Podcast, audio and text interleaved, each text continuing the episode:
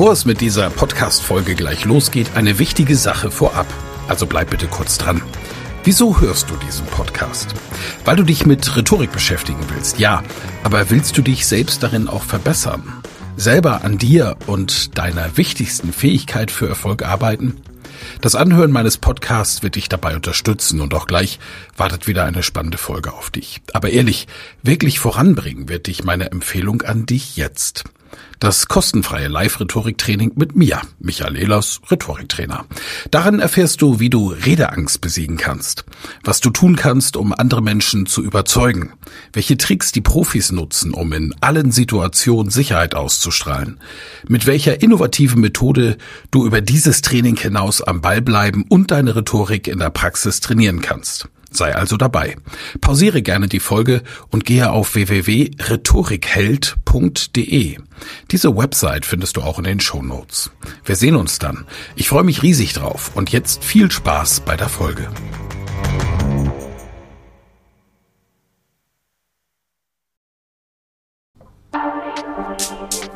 Elas Rhetorik Podcast.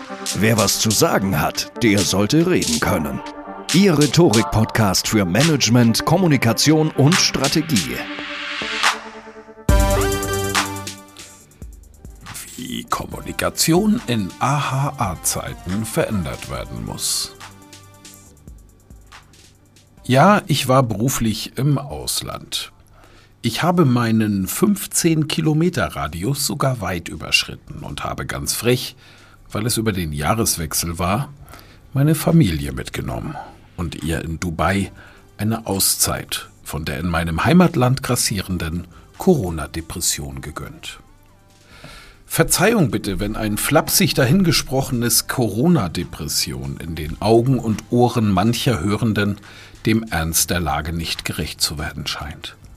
Ich möchte keinesfalls mit einem Stellt euch mal nicht so an über die großen und kleinen Unannehmlichkeiten hinweggehen die die aktuellen Einschnitte ins tägliche Leben bedeuten.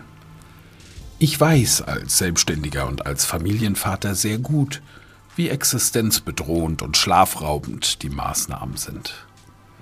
Als genesener Covid-Patient weiß ich allerdings auch, wie existenzbedrohend die Infektion ist. Und ich gönne es meiner Familie und damit mir trotzdem. Die Reise, und ein bisschen Humor. Nochmal, ich weiß, wie schlimm es vielen Menschen gerade geht, psychisch und finanziell. Vielleicht weiß ich, dessen Geschäft im April letzten Jahres am Boden lag, das sogar besser als der empörte Twitter-Mob, der neulich beispielsweise über das virale Corona-Helden-Video der Bundesregierung hergefallen ist.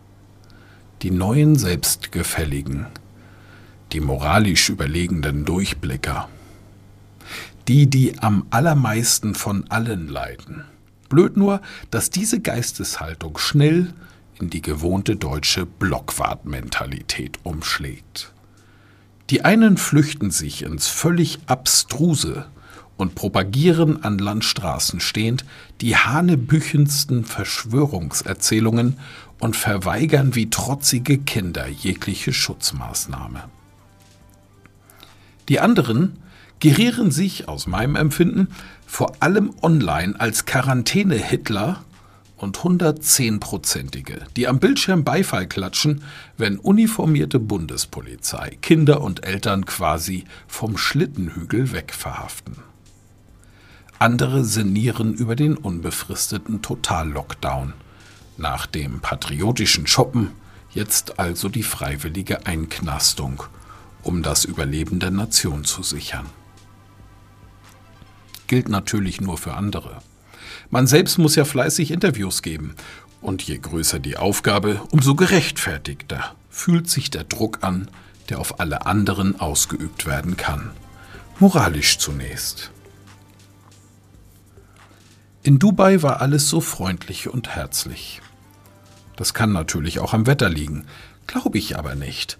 Seitdem wir in Deutschland sind, spüren wir diesen deutschen Blockwartdruck muss das so sein.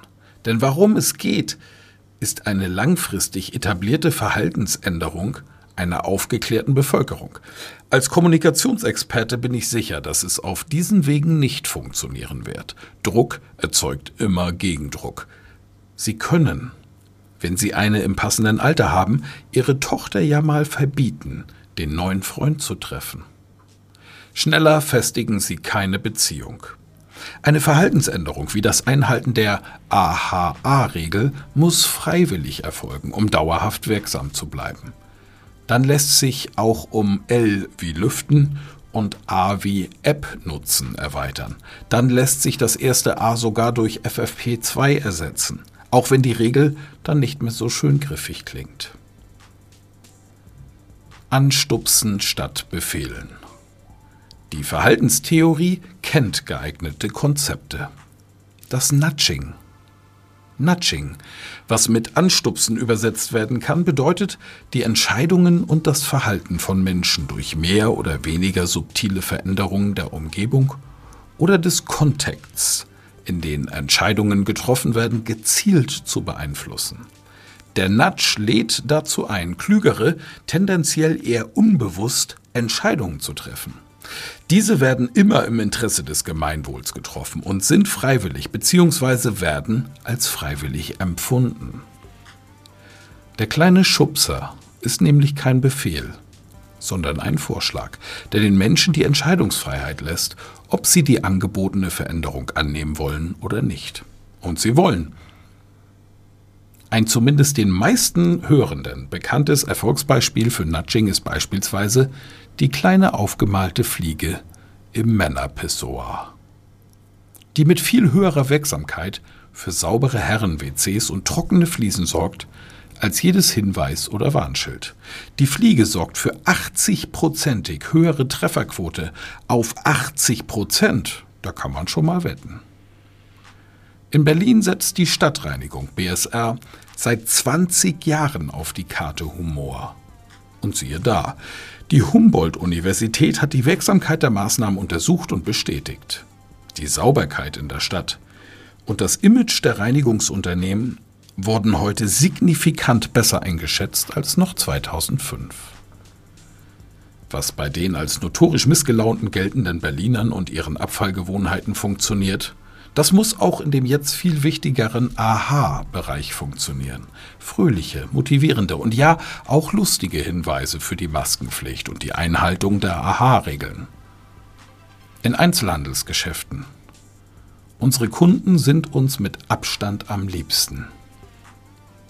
In den Gebäuden und Zügen der Deutschen Bahn, im ÖPNV oder am Flughafen sehr geehrte Damen und Herren, bitte strecken Sie mal Ihre Zunge so weit wie möglich raus. Hat das problemlos funktioniert? Dann darf ich Sie freundlich daran erinnern, Ihre Maske aufzusetzen. Gut, ne? Sie sehen toll aus. Das lenkt uns von der Arbeit ab. Bitte an die Maske denken. Das hilft wirklich. Und Sie wissen das. Wenn das und Sie wissen das, mit einer entsprechend feinen, hebenden Stimme ausgesprochen wird, dann lobt dieser Text unbewusst gleich den Hörenden. Hast du auch noch Ideen? Dann her damit. Lasst uns und Nudging-Ideen für die Aha-Regeln sammeln. Vielleicht hilft das manchem Unternehmen und Institution auf bessere Ideen zu kommen, statt dem herrischen Sie haben die Pflicht Geschreie. Und die Stimmung bei den Menschen wird es sicher heben, wenn zumindest ein Teil von Durchsagen und Hinweisen dieser Art ein Schmunzeln ins Gesicht gezaubert wird.